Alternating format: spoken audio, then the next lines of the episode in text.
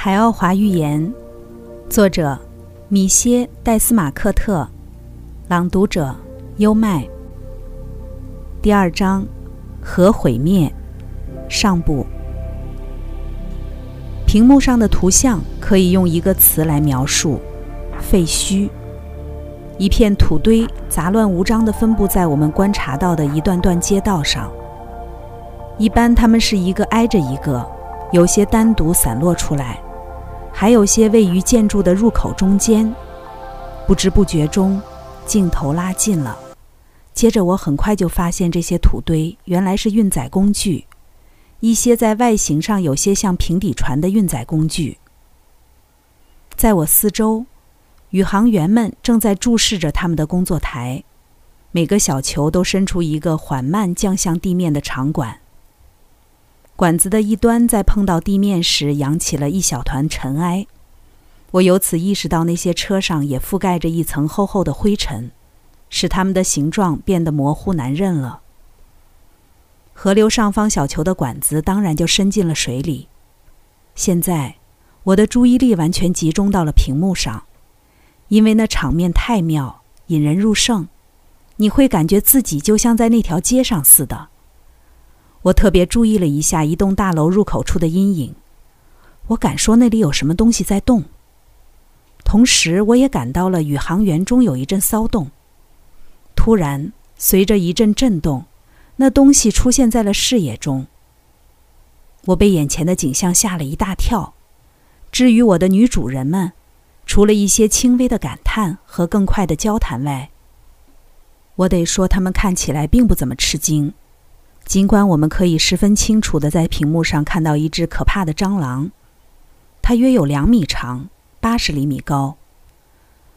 读者肯定曾有几次在碗柜和潮湿处见过这种地球上的虫子，特别是在天气炎热时，你会认为它令人生厌。但它们中长度最大的也没超过五厘米，所以现在按我刚才说的尺寸想象一下，你就会明白它是多么让人恶心。小球开始收回管子，但就在管子刚离地一米时，那生物突然向正在动着的管子冲来。不可思议的是，大楼下面又冒出一大群蟑螂时，它们一个压着一个的蜂拥而出。小球又停了下来。就在那时，小球发出一束强烈的蓝光，扫过虫群，立刻将它们分解成了碳末。只见一团黑烟遮住了大楼的入口。我更好奇了，看了一下另外几个屏幕，不过他们都显示一切正常。河流上方的小球正在向我们返回，山上的那个小球收回了它的管子，稍稍升高后，又将管子同它顶上的第二个圆筒放了下来。我猜宇航员们应该是在采集土壤、空气和水的样本。由于处在灵体状态，我没法问涛任何问题。他一直在和另外两个宇航员讨论着。这些小球开始快速向我们飞来，很快就到了准备被飞船回收的状态。当操作都完成后，涛和那两个宇航员就将座位一转，背对着他们各自的操作台。随后，屏幕上的图像一下全变了。我意识到，当所有人都坐稳时，我们就要出发了。令我好奇的是，所有宇航员的坐姿都差不多。后来我得知，这是因为一个立场将他们固定住了，就像在地球上我们用安全带固定一个特技演员一样。阳光透过一片红色的雾气照在星球上，我们就在那时起飞了。我觉得我们是在一个恒定高度绕着这个星球飞行。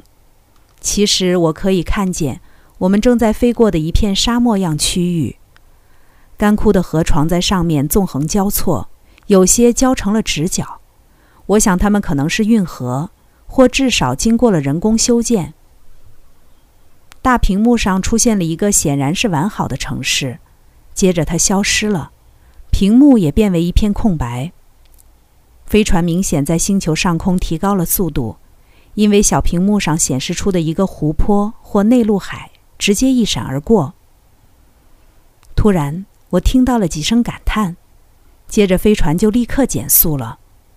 再次打开的大屏幕显示出一个湖的特写画面，我们停了下来。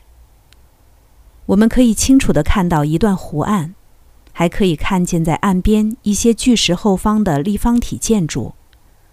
我想那大概是住所。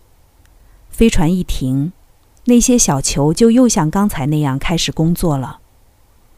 一个停在湖岸上方约四十到六十米的小球传回了一些非常好的图像。它的管子直接延伸到了岸上，一幅传回的画面上十分清晰地显示了一群人。的确，乍一看，他们和我们地球人一样。我们可以很清楚地观察他们。屏幕中央显示出一个女人的脸，我看不出他的年龄。他有着棕色的皮肤，长发垂胸。从另一个屏幕上，我可以看到他一丝不挂。似乎只是脸是畸形的，他是个先天性愚型患者。当我看到他时，我并没有意识到他是个残疾人。我想当然的以为我们遇到了一个和我们稍微不同的人种，就像科幻小说作家喜欢描写的那样，都是畸形的，有着大耳朵或诸如此类的特征。然而从别的屏幕上观察时，我发现他们不论男女，看起来都像大洋洲东部的波利尼西亚人。不过，他们中明显有超过半数的人不是身有残疾，就是看起来像被麻风病侵蚀过。他们正在看向小球，并冲他打着手势，显得极为激动。越来越多的人从那些立方体建筑中冒了出来，看来那的确是他们的居所。在此，我想对他们稍加描述。这些建筑很像二战时的掩体，上面还加有非常粗的、看起来只高出地面约一米的烟囱。我猜那是为了通风的。这些掩体的朝向和结构千篇一律，它们从它位于阴面的开口出来。毫无预兆的，我发现自己被从后面拉离了屏幕，在飞快地穿过好几面墙后。我意识到自己又一次回到了身体所在的那个消毒间铺位上，跟我刚离开它时一样。四周突然漆黑一片，之后那很不舒服的感觉我记得清清楚楚，四肢就像灌了铅一样。当我试图移动它们时，感觉自己就像瘫痪了似的。我不明白是什么让我动弹不得，不过我得承认，当时我多少是有些慌了。迫切希望自己还可以再次离开我的肉体，但我却怎么也做不到。不知过了多久，房间里渐渐充满了非常祥和的蓝绿色光。最终，涛进来了。我发现他换了一身衣服。抱歉让你久等了，米歇。但在你的肉体召回你之前，我实在无能为力。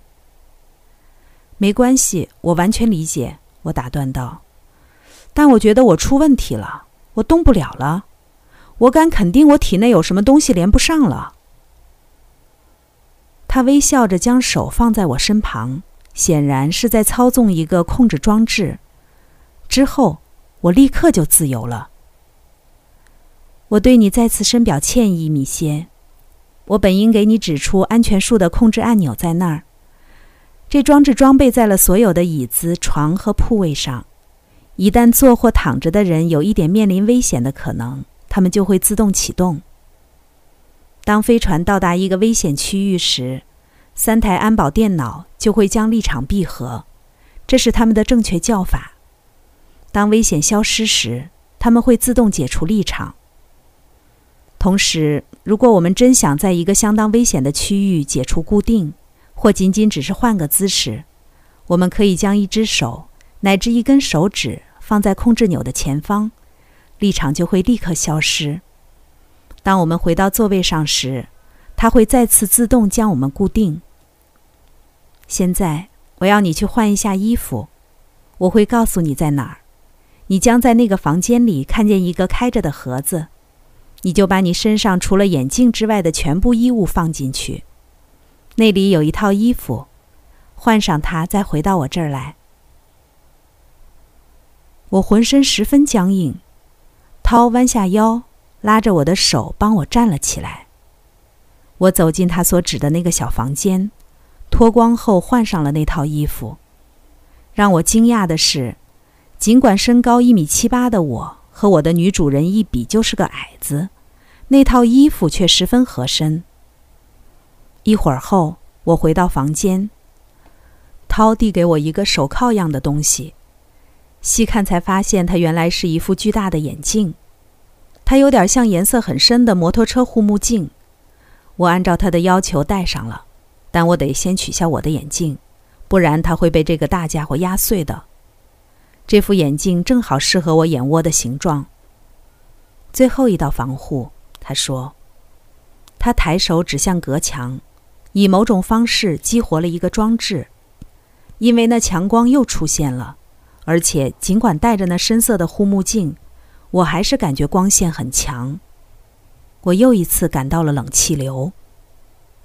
光灭了，气流也感觉不到了，但涛没动，看起来像在等待什么。最终，在听到一个声音后，他拿下我的大护目镜。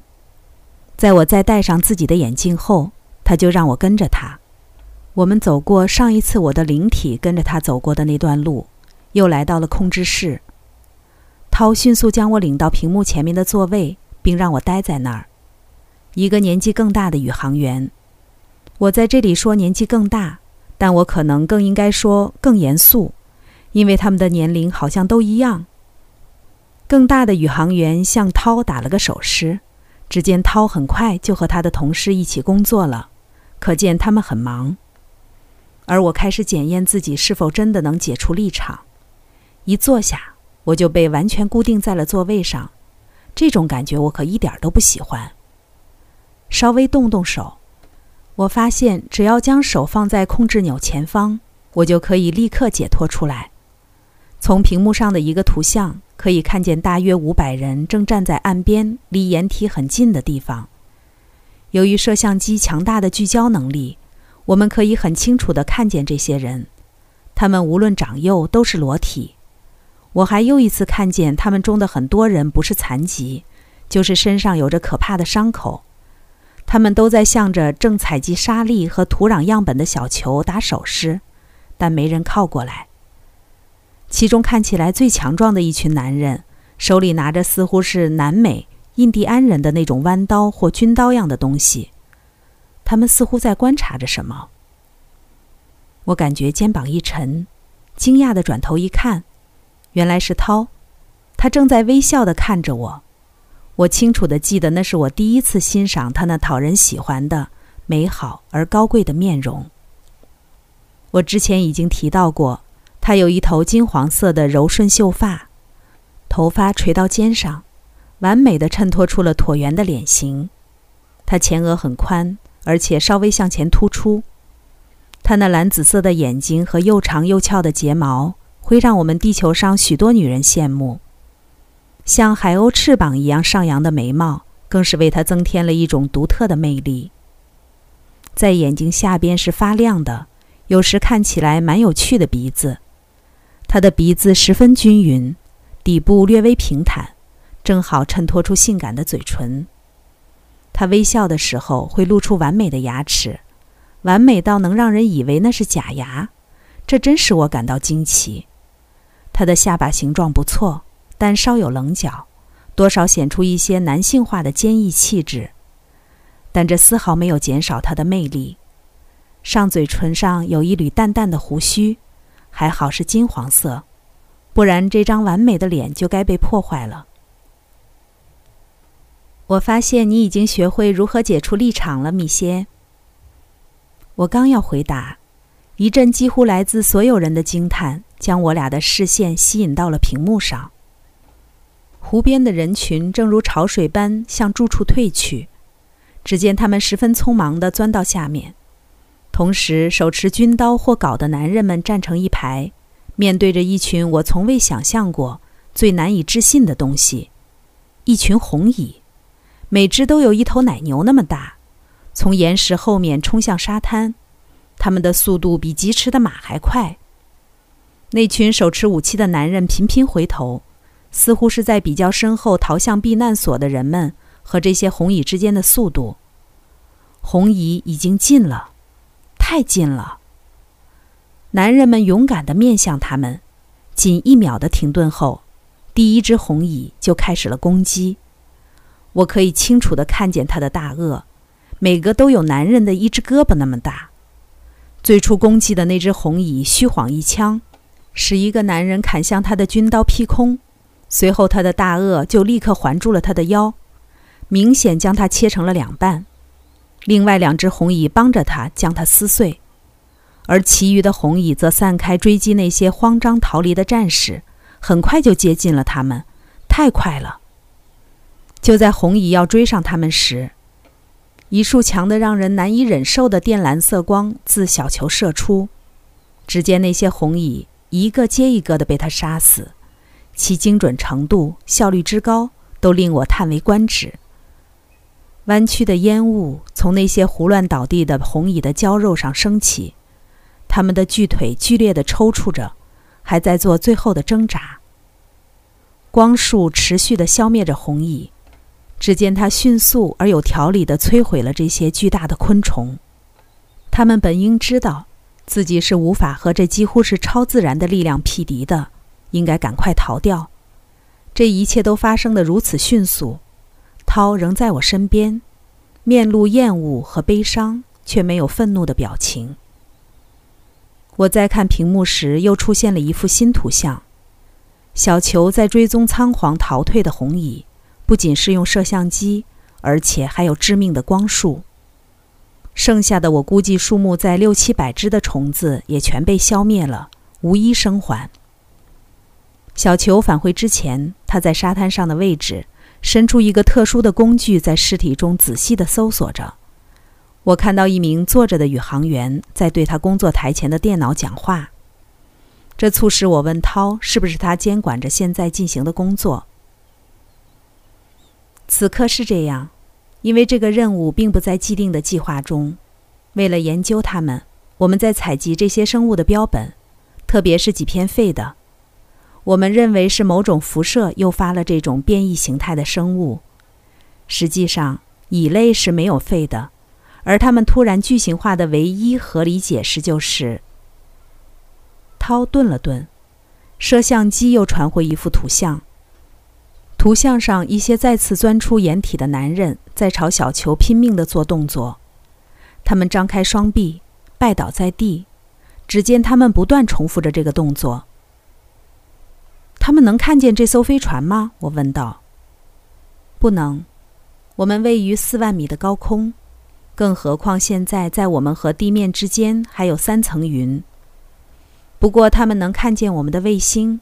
所以，我想他们是在对卫星做出感激的行为。他们可能把小球当成了一个将他们从毁灭中解救出来的神。很有可能。你能告诉我现在发生了什么吗？这些人是谁？给你讲解会花上很长时间，米歇。不过，尽管现在飞船里还有很多活动，我还是可以简单说说，来满足你的好奇。在某种程度上。这些人和现在仍生活在地球上的一些人有着共同的祖先，实际上是大约二十五万地球年前，他们祖先中的一群人在地球上的一个大陆定居了。他们在那里曾拥有着非常先进的文明，但由于他们之间出现了巨大的政治隔阂，最终在一百五十年前用核武器毁灭了自己。你是说一场全面的核战争？是的，由连锁反应导致的。为了研究不同地区残留的放射强度，我们经常来采集样本，有时也会像刚才那样帮助他们。不过，在像刚才那样做了之后，他们肯定会把你们当成上帝的。涛微笑着点点头。哼，是的，那当然是真的，米歇。他们把我们当成神。好像你们在地球上的某些祖先也把我们当成了神一样，至今有些人仍在谈论着我们。我肯定表现得极为惊讶，因为涛对我一笑，显得蛮开心似的。我刚给你说我的解释多少是有些简单的，我们将有足够的时间再来谈这个话题，而且，这也是你为什么现在和我们在一起的原因。接着，他说了声抱歉，然后就回到他在一个工作台前的位置去了。屏幕上的图像正在快速变化，小球正在上升，现在可以鸟瞰整个大陆。我在上面注意到了几处绿色和棕色的斑块。在小球又一次返回后，飞船就离开了。我们在星球上空以一种极快的速度飞行，于是我便让立场将自己固定在扶手椅上。屏幕上出现了一个巨大的海面，我能分辨出一个岛屿。它在屏幕上增大的很快，它看起来并不很高，但对我来说很难估计它的方向。我们停在海岸上空，所有以前描述的小球采样过程又被重复了一遍。这次有四个小球离开飞船，向岛屿降了下去。我可以从屏幕上看见，摄像机正在扫描的一个海滩。水边放着看起来像厚板的东西，它四周围着一群赤裸的男人。他们和我之前看到的那群人是同一个人种。他们似乎并没有注意到小球。我觉得这是由于这次小球停在了更高处。不过，我们在屏幕上看到的却一直都是些特写镜头。现在，我们可以在屏幕上看见，那些男人正将一块厚板搬入水中，它浮在水面上，就像用软木造的一样。他们撑身爬上厚板，熟练地滑动大桨，让厚板驶入大海。在离岸很远后，他们扔出了吊线。随后，令我惊讶的是。他们几乎是立刻就把一条看起来很大的鱼拉出了水面。我们不仅能够看到这些人如何求生，还能像神明一样帮助他们，这真是太有意思了。我解除了自己的立场，打算去研究一下其余屏幕接收的不同图像。就在我刚要从座位上起身时，我在没有听到一丝声响的情况下收到一个命令：“待在那儿，别动，米歇。”我懵了，这声音就像是从我脑海中发出的一样。我将头转向涛那边，他正在冲我微笑。我打算拿别的想法再试验一下，于是尽可能努力的想到：心灵感应很棒，对吗，涛？当然了，他用同样的方式答道：“好极了，你能告诉我现在下面的温度是多少吗？”他查看了一下他工作台上的数据。你们的摄氏二十八度，白天的平均温度是三十八度。我暗想，即使我是个聋哑人，也可以用唇语一样十分轻易的和涛交谈。确实如此，亲爱的。我有些吃惊的看向涛，我只是在心里想了一下，他就读懂了我的心思，这使我有些不安。他对我大方的笑了笑，别担心，米歇。我只是在和你玩而已，如有冒犯，还请你原谅。正常情况下，我只会在你问我问题时才读你的想法。刚刚我只是想展示一下，在这个领域有哪些是可能的。我不会再这么做了。刚才带来的是《海奥华预言》第二章《核毁灭》上部。这里是优麦的书房，欢迎评论区留言点赞，关注主播优麦，一起探索生命的奥秘。